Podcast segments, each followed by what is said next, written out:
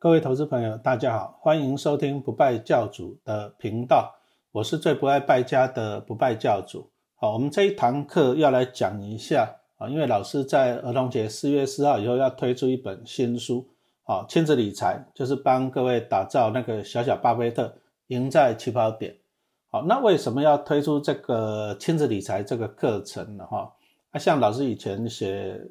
写股票书都是写，都是大概就是大人看的啊，其实国中以上就可以看了，因为我的书还算浅显易懂啊，因为写书要讲观念啊，但是后来我慢慢一个感觉了，感觉什么呢？就是投资理财需要的是什么？需要的当然是时间嘛，对不对？你如果说时间越久，对不对？我们利用那个复利的效果就越好啊，所以说在投资理财来讲啊，其实时间是一个很重要的因素，因为投资理财讲的就是复利。啊，复利其实就是一个等比级数啊，等比级数最重要就是这样，好，你时间要多啊，它的项数够多哈，就几项了，好，意思就是说，如果说同样的报酬率，我们举个例子来讲，我们先来讲一下七二法则好了，什么叫做七二法则？好，假设啊，假设你的报酬率年平均报酬率可以达到十二趴，也就是说，你们拿七十二，七二法则就拿七十二除以报酬率十二趴，哦，所以说。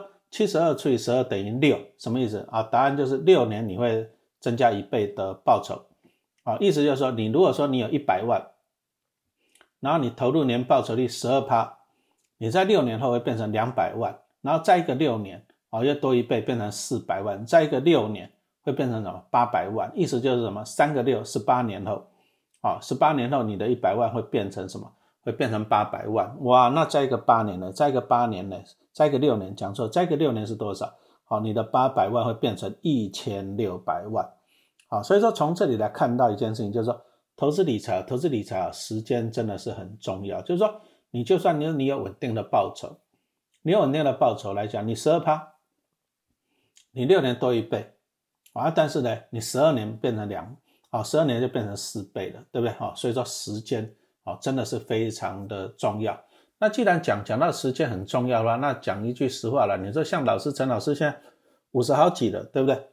五十好几了，那我可能我已经开始数馒头，我可能人生已经过了一大半了哈。那意思就是说，哎，我可能我如果说用复利来讲，时间不一定站在我这一边啊。当然了，当然还好了。老师在二十几年前就认真认真投股投资股票，好啊。所以说我们从这里来讲，谁的时间最久？那答案是啥？小朋友，然后小孩子的时间最长。好，那我们台湾呢？台湾其实因为我自己教书，我在高职教了二十三年的书。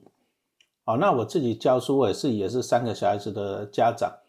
哦，我真的觉得就是说，我们的小孩子，我们的小孩子哦，其实压力还蛮大的。你说像陈老师自己，哦，从小读书，从小读书，我自己觉得压力也蛮大的。虽然我很认真哦，所以有时候我就在想一个东西，就是说，啊，如果说如果说将来万一你的小孩子，啊，读书读不赢人家。没办法考上好的学校，对不对？啊，没有办法考上好的学校，那将来万一找不到好的工作，那怎么办？啊，怎么办？啊，所以说有时候我们家长啊，家长就是因为会担心这个，家长会担心这个，都是希望说小孩子怎样能够赢在起跑点上。那什么叫做赢在起跑点上呢？啊，我就举一个例子来讲。啊，我记得我那时候刚开始到学校教书的时候啊，有一个同事年纪跟我差不多。然后他的女儿吧，年纪也跟我小孩子大女儿差不多，啊，他就一天到晚跟我炫耀，说什么啊，他的小孩子啊就丢去学那什么全美语，哦，要全美语的教学，啊，当然了，你这个就要砸不少钱嘛，对不对？然后还跟我炫耀说啊，他的小孩子啊，请那个英文家教一小时，啊，帮他补作文一小时，哎，要八百块，一小时就要八百块。好，那我们从这里来看一下，就是啊，普遍的家长呢，其实。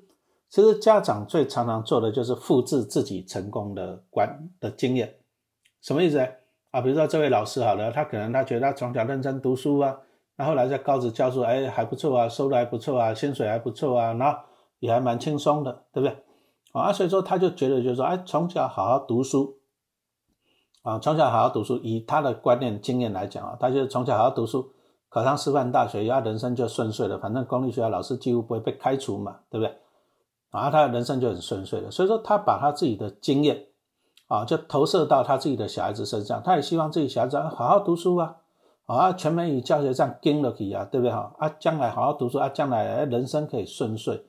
但是讲实话了，人生一定是真的这么简单嘛？你会读书，会读书啊，人生人生一定就是这样很完美嘛？啊，万一不会读书怎么办？对不对？好啊，所以说我就举一个对比，就是那他的小孩子从小就是全美，我相信花了不少钱啊，啊，光那个英文作文课一小时就八百块。啊，我自己的小孩了，我自己的小孩当然有了，我丢到安全班去嘛，因为因为老师生了三个小孩啊，负担蛮重的。那所以说呢，所以说都是双薪家庭，就是哎夫妻都要去工作赚钱，小孩子就丢安全班。那我的小孩子当然是丢安全班，那安全班当然他会跟爸爸妈妈洗脑，而赢在起跑点上。怎样赢呢？啊，补习啊，什么国语、数学、英文啊，国中还要补一些什么物理、化学，一大堆补一大堆。那还要你的小孩子学才艺啊，比如说一样啊，寒假暑假，哎，我们有什么全美语的课啊来参加，对不对？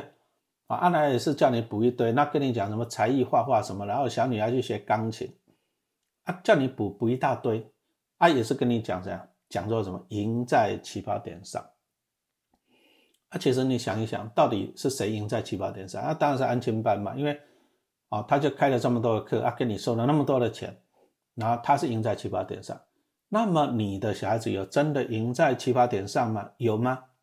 啊？答案可能不会太好了哈，对不对？所以说我那时候，我那时候我的想法就很简单，什么叫做真正帮小朋友赢在起跑点上啊？当然了，我自己小孩子，我讲实话，他安全班有时候什么叫你上些课，我们也让他去上了。为什么让他去上啊？就是没办法，因为父母亲到工作赚钱，小孩子总要有个地方去嘛。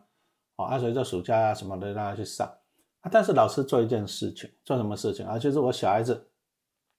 啊，比如说我大女儿啊，大女儿她念大概大班还是大小一，我也忘了。啊，我就开户帮她存股票。啊，开户帮她存股票啊，那时候那时候好像每年的合法的赠与额好像是一百万，我也忘了。那那那二三十年前，二十几年前的事情了。好啊，我那时候就是哎，赠与他两年的金，赠与他两年。啊，赠与他两年的现金，赠与完了就在他户头买股票。好，那为什么要在小孩子的户头买股票？为什么？其实原因有好几个了啊啊，第一个，第一个就是说，在以前那个时代，以前那个时代啊，就是说哈，我还蛮喜欢去领那个股东会纪念品。以前台积电都还有发纪念品的，联电也有啊。那么你如果说要领纪念品来讲啊，你一个人，比如说我有五张股票，那么我一个人我只能够领一份纪念品，不能够领五份。但是我如果说把股票，比如说分散到三个小孩加上老婆就五个嘛，对不对？那我就可以领五份纪念品了。所以说第一个。啊，我当初是为了说要领纪念品，啊，领纪念品，我就把股票分散在老婆小孩的户头，啊，当然这第一个领纪念品，那第二个，有时候我在想说啊，我如果认真投资，我投资搞不好将来会有钱呐，对不对？那等到我有钱以后，我就要开始烦恼一些东西啊，比如说什么赠与税啊、遗产税啊、哈万万税、中华民国万万税嘛，对不对？我就开始烦恼这个问题。那如果说你要去节省掉这些什么赠与税、遗产税，你要怎么做？哦，答案就是你提早事先做。那举个例子来讲，我刚刚是不是讲了？我就每年赠予一百万给我大女儿，啊，赠予两年，啊，赠予两年完了以后就换赠予弟弟，哈，啊，他就不赠予啊。但是大女儿我就她的股票就帮她操作，帮她投资，啊，帮他操作，帮他投资。哈，后来我粉丝团有分享，到了二零二一年初吧，哦，我那时候看到他户头，户头里面大概有两千万左右，啊，两千万，那表示什么意思？表示这些都免税哦，合法哦。为什么？因为我当初赠与给他的时候，那时候是在合法的额度内赠与的，所以说那是合法。然后等到这个股票发起来了，发起来以后呢，都变成他的资产了，合法哦，哦，还是一样是合法，合法的啊，两千万啊，两千万呢，两千万好处是这样，两千万我如果说去买个什么零零八八二，我那时候就在想，啊，零零八八一年大概有六趴左右的股利吧，啊，我如果说零零八八我每年领它六趴的股利来讲，那你想想看。我帮我大女儿存两千万，零六趴，一年就是一百二十万，一个月就是十万块。请问你，光领股利一个月就十万块了，有没有赢在起跑点上？有没有比他从小什么全美语花那么多的钱？那当然，很多小朋友，有些小朋友，你花那么多钱去学全美语啊，什么学什么作文，一小时八百块，有用吗？哦，你学的那些对你将来考大学就业有帮助吗？啊，见仁见智，有的还没有帮助，对不对？啊！但是陈老师从小帮我大女儿这样存存了两千万，啊，每年光领股利就可以领二一百二十万，啊，平均一个月就十万块的股利，啊，你想想看有没有帮助，对不对？这个才是真的赢在起跑点上。为什么？因为我自己教书教了二十几年嘛。我讲实话，有些小孩子他天生天生他就不是读书的料，就这么简单，他天生就不是。爱的小朋友就是懒惰啊，不努力。啊，有时候常常夫妻就在那边吵架啊，小孩子考试成绩考不好，就开始怪啊你的基因不好啊你不盯他，小孩子啊就怪来怪去啊，每行好像考试。考一百分啊，就是就是最好的。那其实你将来出社会不是这样吗？考试考一百分，考上名校又怎么样？对不对？啊，所以说有时候有时候其实考名校哈，考名校这种东西，其实这个观念哦，有时候还是要看啊。那举个例子来讲，像陈老师啊，我拿自己做一个例子来讲。然后我从小还蛮用功读书的，为什么？因为我们那个时代非常的竞争啊。我们那个时代，我念书的时候，班上都是五十几个人。我们那个时代。我们那个时代哦，大概都是啊，一年新生的四十万、四十几万的，哦啊，很竞争。然后我记得我那时候在考高中的时候吧，考高中，台北市公立高中才几所呢？建中、师大附中，然后再来什么啊？成功、中正、复兴，就这样。因为一些女校还不能考，一些女校还不能考，对不对？哦，所以说我们竞争非常的激烈哦，不像现在，不像现在。啊，现在真的是太好考了啊！陈老师那时候考大学的时候，考大学全台湾才十四所，十四所大学啊，不像现在全台湾有一百六十几所大学啊。所以说现在其实现在小孩子的压力哈，真的入学的管道很畅通了，我们只能这样子讲啊。再来读书的，你说像老师以前啊，比如说像我读小学，我读小学我那时候就比较自动自发啊，那可能也是我自己觉得可能要比较天生聪明一点，然后再就是自动自发。啊，不过我小时候我们小时候住那个三合院还蛮穷的，所以说我记得我我到了小学高年级以后，我大概每天放学我都自己跑去图书馆啊，跑到那个新北的公园，然后再跑到在树下里面读书，因为在家里家里也没有自己的书桌什么的，在那边读书。啊，我们小学那时候同学互相竞争，就是说哦，你考几个一百分啊？你考几个？啊，你考第几名？我会竞争。啊，那时候就自己自动自发啊，所以说我小学成绩都还不错。啊，小学成绩不错完了，接着我们升。国国中，哎，那个时代国中要入学考的，什么意思？分升学班跟放牛班，啊，所以说那个寒那个暑假，我妈就叫我用功读书哦，要分班考哦，我就很用功读书哦，啊，国中就考上那个升学班，那考上升学班好像是升学班最好的那一班，那考上了开心嘛？也不一定开心啊，为什么？每天压力很大，啊，每天压力很大，啊，每天都是考试考试考试。我还记得曾经从那个早自习开始考，考到第八节，一天考九科的，我妈呀，吓死人！啊，但是呢，我又逼得很紧，逼得很紧啊，九十分及格，差一分就打一下，很痛哦，非常的痛。啊，国中就这样拼拼了三年，啊，后来拼了三年以后啊，好不容易就考上了师大附中。哎呀，考上师大附中，发现老师不打人的，很好玩。发现老师不打人的，啊，就这样，啊，就自由自在。啊，自由自在，那时候加入游泳队，就每天就啊啊，又参加天文社，啊，晚上不回家，借着望远镜在学校看星星。啊，就这样随便读书就随便读啊，随便读啊，就大学就考不考上逢甲大学，那考上逢甲大学的又怎么样呢？啊，又很自由自在，因为旁边就夜市啊，很热闹啊，对不对？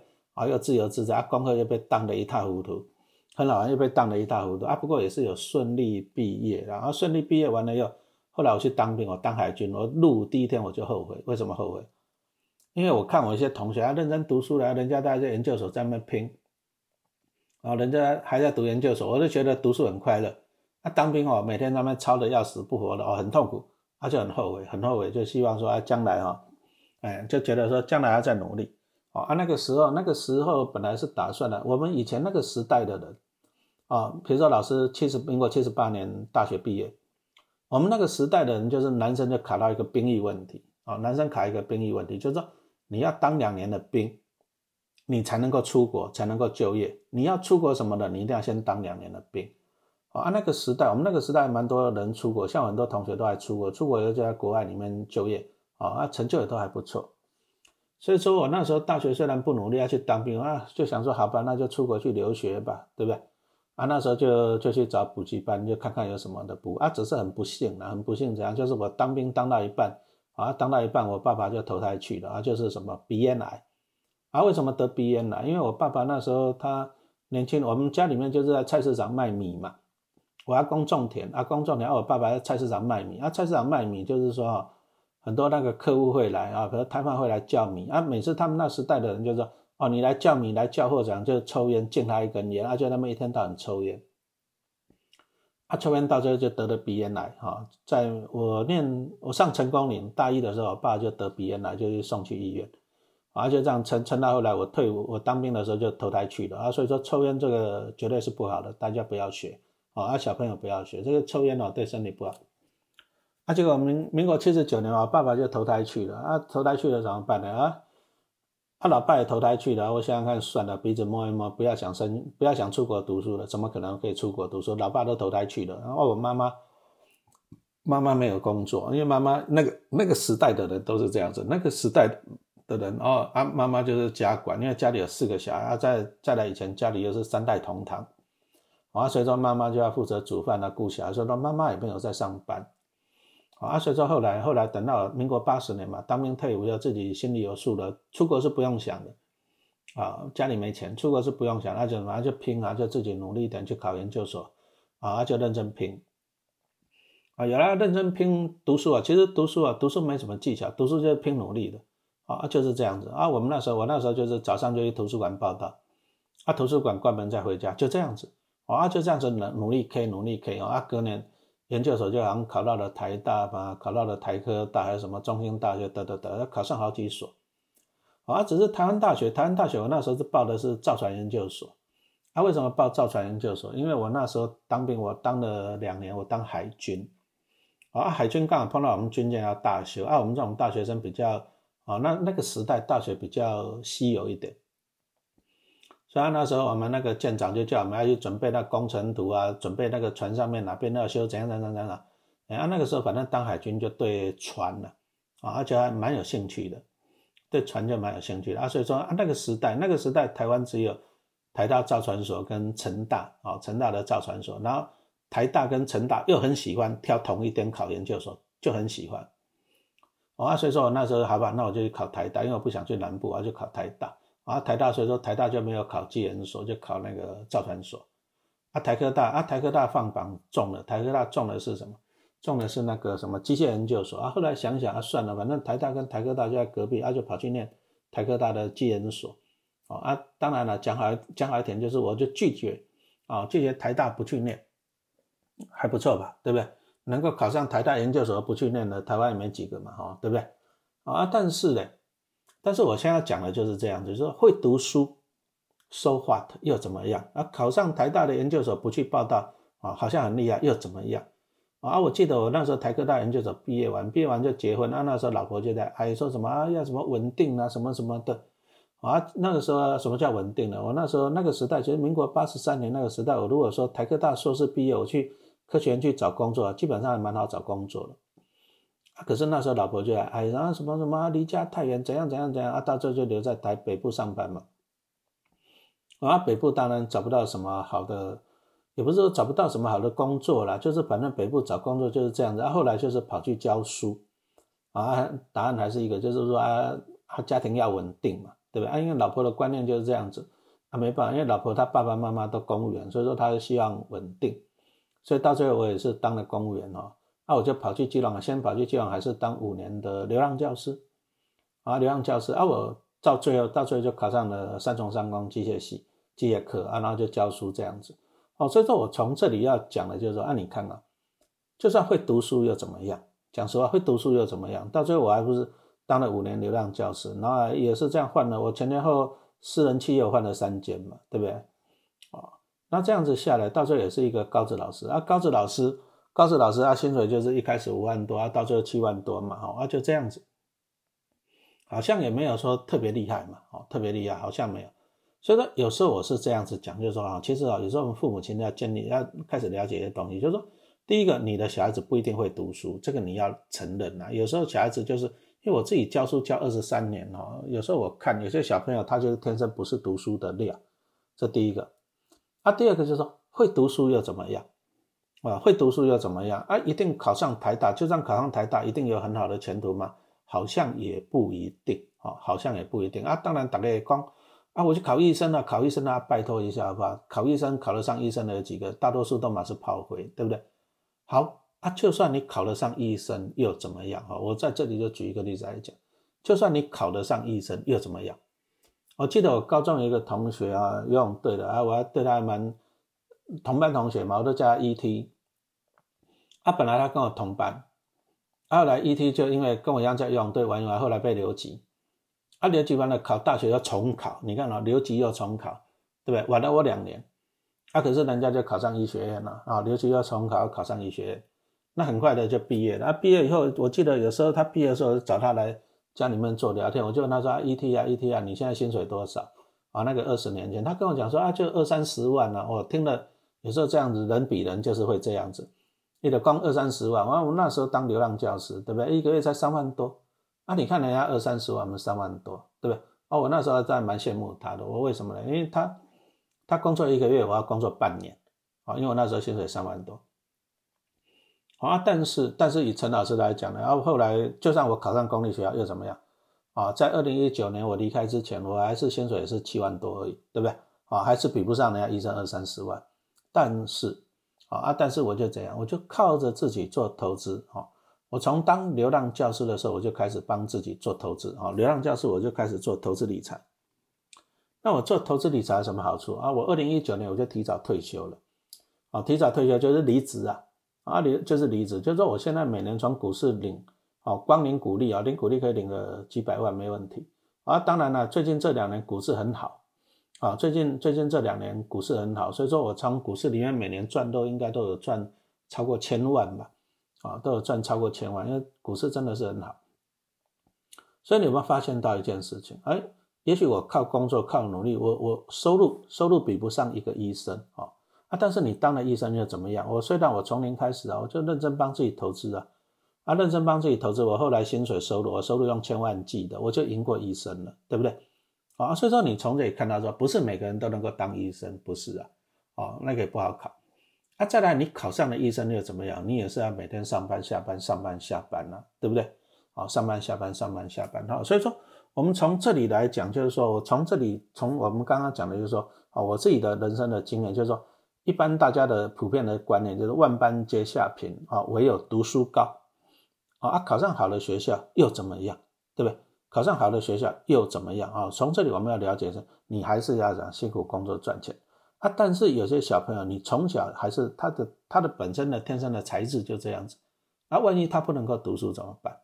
啊，所以说我在其实在我年轻的时候，因为我也曾经在那个出版社工作过嘛，因为我当了五年的流浪教师之后，后来流浪不出来了啊，我就跑去上班，那跑去上班就到一家出版社啊，出版社就写。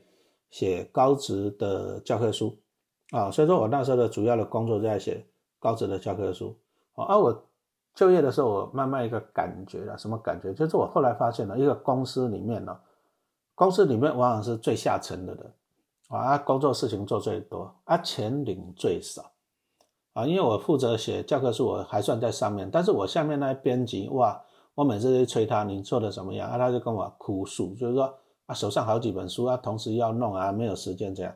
啊，我那时候就有一个想法，就是说，那万一啦，啊，万一我的小孩子将来是这样，啊，工作很辛苦，啊，薪水很少，怎么办？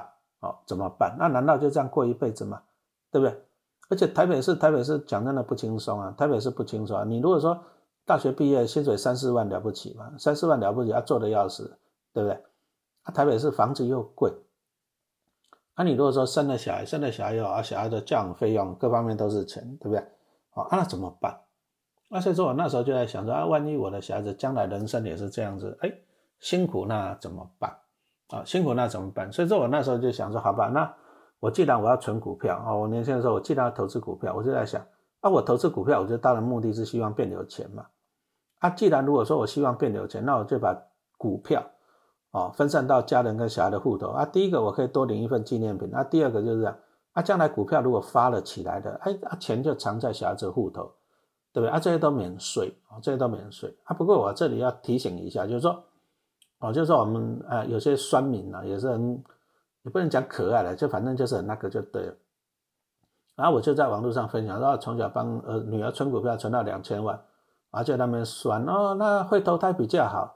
啊，既然会投胎比较，你干嘛自己不去投胎，对不对？哦，小孩子都不用努力了，小孩子都不用努力了啊，就靠爸。啊，奇怪的，那你也可以啊，你就跟你爸爸要两千万，你也不努力啊，可以啊，对不对？哦啊，所以说有时候这种讲这些话就没有建设性。什么叫没有建设性？就是说，就是说你如果说只会靠腰说啊靠爸去啊，那投胎去啊，啊你为什么不靠爸？你为什么不去投胎？对不对啊？当然叫你去投胎是不好的，因为搞不好你投胎投胎到非洲去啊。所以说我今天要讲的一个观念，重点一个观念就是我们是从小啊努力投资上来的，而钱不会从天上掉下来。哎，这个累积到两千万是累积二十年啊，累积二十年出来的，所以说。没有必要哈，不要没吃饱撑的就卖酸。有本事你去找你老爸要两千万，看他会扒你，对不对？好，这第一个，我们帮小孩子存股票，纯粹是说我们做一个资产的分配的。第一个，啊，第二个，当然我们绝对不会说啊，小孩子哇，老爸帮你存股票呢，你这辈子就是这样轻松自在，不用上班了啊，这个也不对。然后像我大女儿来讲啊，自己大学四年都在打工，我教她自己赚生活费。然后她毕业，毕业以后她也在上班工作了三年，哇，很辛苦啊每天早上五点起床呢，因为她在餐厅做早餐部门，那早上五点起床，啊，有时候晚上五六点才回家，每天回家都累瘫。哦，那我的观念呢？我的观念，因为我自己从年轻我就苦过来的，啊，所以说我的观念就是说，小孩子，小孩子你也不要想那么坐享其成，小孩子你一样要苦，哦，啊，小孩子我们一定要让他苦，为什么？他才会知道钱难赚，哦，所以说我们从这里来讲，就是说。哦，父母亲从小帮小朋友存股票，啊，绝对不是像那些酸民在那靠腰说什么让小孩子坐享其成，啊，有本事你去跟你老爸要钱，你也坐享其成看看，啊，我们只是说做一些资产的配置，啊，所以说其实小孩子户头的股票都是我在管理的，啊，啊会不会给他？答案是不会的，啊，最起码我活着的时候还不会，因为我还是希望说小孩子，啊，你要怎样靠自己，啊，人要靠自己，啊，你还是要辛苦。辛苦过、苦过了，你才会知道钱难赚啊！但是呢，但是我啊，比如说我，我就利用我生前啊，就是我还活着的时候，我就慢慢的把分股票分配到小孩子的户头。那其实这个你大家就可以看到，就是一个资产的一个财产的规划了。啊，其实啊，其实像我自己啊，我看到一些长辈啊，啊，八十岁的，你有没有看过八十岁的、九十岁的老人还在争产，还在上法院，还在争产？啊，所以说这个的问题都是说这样，生前没有怎样，生前啊没有分配好，所以说我们如果说你要避免啊，避免说啊，比如说你走了啊，你走了，万一你走了，比如说今天睡觉，明天没有起床，对不对？啊，万一万一这样子，那小孩子争产，我相信这个是不是大家所乐见的？那怎么做？很简单呐，我就利用我年轻的时候，哎，我就把股票慢慢分配，分配到小孩子的户头去。哦，我利用我生前我就帮你们分配好了啊，但是我不是给你。好，这个还是老爸在管啊，只是说啊，等到老爸万一不小心走了啊，你们分配好了，好，分配好了，这第一个哈，你不会吵架啊。但是呢，小孩子学会投资理财重不重要？哦，答案是很重要的啊。为什么呢？啊，比如说，比如说，如果说我明天投胎去的啊，对吧，女儿如果说不懂得投资理财，我要两千万进他户头啊，搞不好就花啊。讲真的，你如果说不懂投资的，你金山银山你怎么样，也是一下子花光光了。啊，就算你金山银山也是一样花光光。所以说，其实啊，其实我们父母亲帮小孩子存股票啊，帮他们留给他们财产啊。当然，我们会更希望的，更希望说，小朋友你要懂这个观念啊，你要懂这个观念，因为还是有家长问我说，啊，可是我小孩子才小学生，不懂啊，幼稚园他怎么可能懂操作股票啊？他要考试要读书升学，哪有时间去看股票啊？这个是没有错的，啊，对不对？你也我也不可能说啊，一个小学生给他几百万让他去赌股票，我也不敢了。但是你要让他懂那个观念啊啊，所以说意思为什么这本书叫做亲子理财啊啊？答案就是说父母亲啊跟小朋友要一起来啊啊，就是说比如说爸爸妈妈啊，比如说我今年啊妹妹来，我跟你讲，爸爸为什么今年帮你存这只股票，我要跟他讲原因，让他知道为什么啊，这个叫做做中学，就是说我每买一只股票，我每做一次操作，都要跟他讲，跟他了解。啊，让他了解，然后等到他长大了，股票也发起来了。等到他长大，股票也发起来以后，啊，就是说哪一天，总有一天你会交到小孩子手上嘛，对不对？那你交到小孩子手上了，小孩子能够懂啊，他了解说啊，这棵第一个，这棵摇钱树得来不易。然后第二个呢，他能够有正确的观念、正确的方法去把摇钱树再长大、再灌溉长大。好，那举个例子来讲啊，比如说像我啊，辛辛苦苦帮我妹妹这样子存了两千万的股票，啊，他如果说啊懂老师的一些，我慢慢教他啊，比如说看我的书，啊，他慢慢了解一些投资理理财的方法，那他如果懂得投资理财法，那假设他的报酬率啊一年十趴就好了，一年十趴什么意思？那我留两千万给他啊，他只要七年，七年以后两千万变四千万了，好不好？对不对？那他如果说有了四千万，那他做最保守的投资就好。什么叫做保守的投资啊？啊，比如说去买什么零零五六啊、零零八八这些高股息的 ETF 就好了，啊，每年领个五六趴。哦，按你四千万每年领个五六趴十多啊，两两百多万，请问你轻不轻松？人生轻不轻松？等于有一个医生在帮他工作赚钱吧，对不对？哦，所以说我今天讲的就是说，其实理财教育这个东西啊，其实要从小做起，啊，然后再来投资理财这个教育，真的比你在安全班、比你在学校学的那些东西还要重要。啊，你说像陈老师，我要念到研究所毕业，什么流体力学、高等流体力学，什么向量分析。啊，有限元素啊，叭叭念了一大堆，有没有用？一辈子都用不到了。花有没有花多少时间？花了非常多的时间，一辈子用不上。好，我们在学校其实都浪费太多的生命。好啊，再来就是说你在安全班，你学了那么多的东西，缴那么多费用，有没有用？啊，当然是用处非常的少啊。所以说最有用的答案是什么？从小帮小孩子种摇钱树啊。所以说我在书中就分享我自己的经验。对不对？我当然，你小孩子聪明哦，会读书啊，将来找到好的工作，这个是最好。啊，但是你小孩子如果说啊，比如说你小孩子好厉害，当医生一个月几十万在赚，但是他如果说懂得投资，能够把这些钱再拿去怎样赚更多的钱，会更好啊，会更好。所以说，投资理财教育这种东西，其实是每个小朋友都需要啊。但是问题就是说啊，第一个安亲班不会教啊，再来学校也不会教，为什么？因为考试不考嘛，啊，考试不考教那个干嘛？对不对？啊，所以说考试不考啊，这个就必须要怎样？必须要做家庭教育啊，由父母亲啊，父母亲跟小朋友来做中学开始做。好，那再来就是说，投资理财才能够真正的改变你的未来了。啊，为什么？我们的小孩子啊，小孩子不是说每个人都很优秀，这个我们要承认啊。我自己教书那么多年，不是每个小孩子天生就有优秀，啊，也不是每个小孩子天生都聪明、都努力，不是。啊，但是不表示他人生没有希望啊。举个例子来讲啊，比如说啊，父母亲他从小帮他存股票，我们假设了，那比如说你就存一些 ETF，比如说零零八八一好了，对不对？啊，零零八八一它里面最主要的成分股是哪些？啊，台积电、联发科、红海、联电啊、大立光啊，这些都是台湾企业最好的企业嘛，对不对？啊，能够进这些企业的员工优不优秀？哦，搞不好大学都是什么台青交城、台科北科。对不对啊？都是这种优秀的员工，啊，在那辛苦，所以说你只要投资一只股票，就等于有这么优秀的企业，这么多优秀的员工，哎，帮你的小孩子赚钱，这样子好不好？那同样呢，你如果说持有零零八八二，哦，陈老师最近在买的，还有中国大陆，哎，在香港挂牌五十大企业，哦，啊，什么金融股啦、房地产啊、能源类股，啊，中国人十四亿人口在消费，消费他就会赚钱给你，这样好不好？哦，当然是很好啊，所以说啊，有时候有时候就是老师慢慢年纪大的一个感想，就说人生哦，人生不是来吃苦的。什么叫不是来吃苦？因为我刚讲了，我从哦念到研究所毕业，整整花了十八年的时间在读书，累不累？很累哦，讲只能讲很累。我记得我国中那时候每天都要读书读到凌晨一点两点我才敢睡觉，啊，有时候十二点睡的，早上五六点四五点要爬起来读书，累不累？很累。啊，所以说读书是很累的，不轻松。啊，接着呢，我从研究所毕业，我又整整工作二十五年，工作轻不轻松？答案是不轻松嘛？为什么不轻松？因为我那个时候刚开始上班，三个小孩子出生，三个小孩子出生哦，啊，经济压力很大，啊，经济压力很大，啊，经济压力很大，怎么样？我记得我那时候日间部薪水大概五万出头，五万出头要养三个小孩就没了。因为我记得那时候小女儿出生，给奶妈带全天两万。啊，儿子带半天，晚上带带回来的儿子要一万六，这样三万六就去了。啊，大女儿呢丢安全班，一万块就去了。啊，接着还有奶粉、尿布啊什么加起来，我我日间部薪水五万多就去了，怎么办？啊，我想要投资股票怎么办？我要到夜间部再兼一个导师，啊，夜间部兼一个导师，啊，就多赚一个导师费，啊，超重点这样子。好啊，留在学校的时间太长了，因为我早上。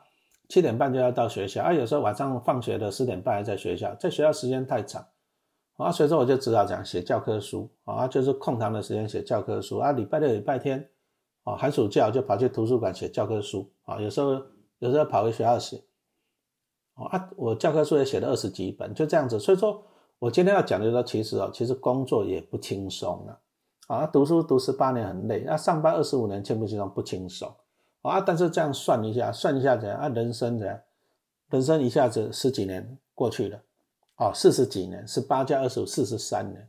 啊，你看陈老师这样，一下子人生四十三年就过去了，对不对啊？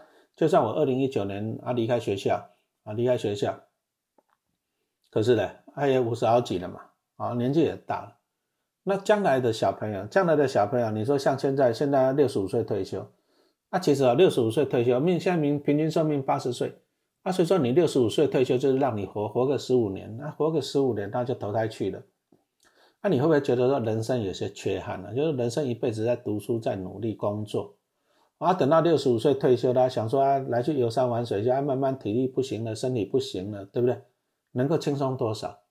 啊，再来就是说，现在的小朋友以后会更更辛苦啊？为什么更辛苦？你知道吗？啊，因为医疗一直进步嘛，医疗一直进步，搞不好将来平均寿命会到九十岁，啊，现在平均寿命是八十岁。那如果说你的小孩子长大，小孩子长大，将来平均寿命是九十岁，啊，那搞不好要工作到七十五岁才能退休哦，啊，工作到七十五岁才能退休，啊，你说人生辛不辛苦？啊，人生真的是很辛苦。所以说我今天讲说，我为什么要出这本亲子理财？啊，其实结论就是只有一个，就是说，哈，我们父母亲在小孩子小时候帮他种一棵摇钱树，那等到他长大了，啊，大学毕业，像我女儿一样，长大了。哎，摇钱树也种起来，也发了，什么好事？什么好处？哦，我是觉得人生可以多一个选择权呐，哦，人生多一个选择权。有时候我自己慢慢在觉得，有时候人生哦，人生不是来辛苦，不是来累的啊，人生，人生能够多方面的体会也是不错啊。但是如果说你每天只是说为了五斗米啊，为了生活，讲难听就是卑微的活着，好不容易活到六七十岁啊，等退休，等投胎这样子。那这样子人生走这一招到底有什么好处，对不对？哦啊，所以说哈，其实人生啊，人生都是五斗米这三个字啊。哦啊，如果说如果说啊，今天像我讲的，就啊，我从小帮我女儿种摇钱树，啊，她现在光年鼓励每个月可以领十万块，对不对？哎啊，她人生哦，是不是又多了一个选择啊？不用被那什么啊，每天就那以前上班每天回家就要抱怨啊，被老板剥削啊，做的要死，还要求加班。啊，加班也没多少钱呢，两百块，做的要死，对不对？啊，所以说我们今天只是说希望，希望说啊，哎，帮小孩子这样，哦，找回人生的发球权啊，让他的人生可以这样，可以做自己的主人，啊，我觉得这个很重要，做自己的主人啊。但是小朋友你要从小让他了解一些投资的观念，啊，什么叫资产，什么叫做负债啊？不要买进负债，要累积资产。而在父母亲帮他种摇钱树的过程中啊，慢慢的来教导这些知识。教导这些经验，那我等到我把摇钱树交给小孩子的时候，哎，他有正确啊，有足够的知识来怎样啊来做投资啊，帮自己把摇钱树再种得更大，对不对？啊，只要一棵摇个摇钱树越种越大，那小孩子他可以去发展自己的人生啊，没有必要说啊每天在那工作那么辛苦。我相信每位上班族都觉得工作很不轻松，对不对？哦，所以说我们一定要帮小朋友种摇钱树啊。那我这本新书啊。就是亲子理财，然后小小巴菲特，就是希望说帮大家养成一个小小巴菲特。那我就利用十五个小故事来跟的，十五个小故事来讲一些投资的观念。你放心了，陈老师教书教二十三年了，哦，我写的书绝对不会让很教条、很知识，绝对不会。我们反而是从用故事的方法，然后把它引进来，啊，引进来一些投资的观念，然后小孩子都懂。那当然了，这个讲亲子理财，其实也不一定说他，很多人问我说，老师这个书是。适合哪些年级的小朋友？其实哦，小学以下是还蛮不错的哈。小学以下啊，当然你如果说你是初学者，你说国中高中生，我完全不懂什么叫资产，不懂什么叫负债，不懂什么叫主动收入，不懂被动收入，不懂财务自由，我不懂股票，我通通都不懂。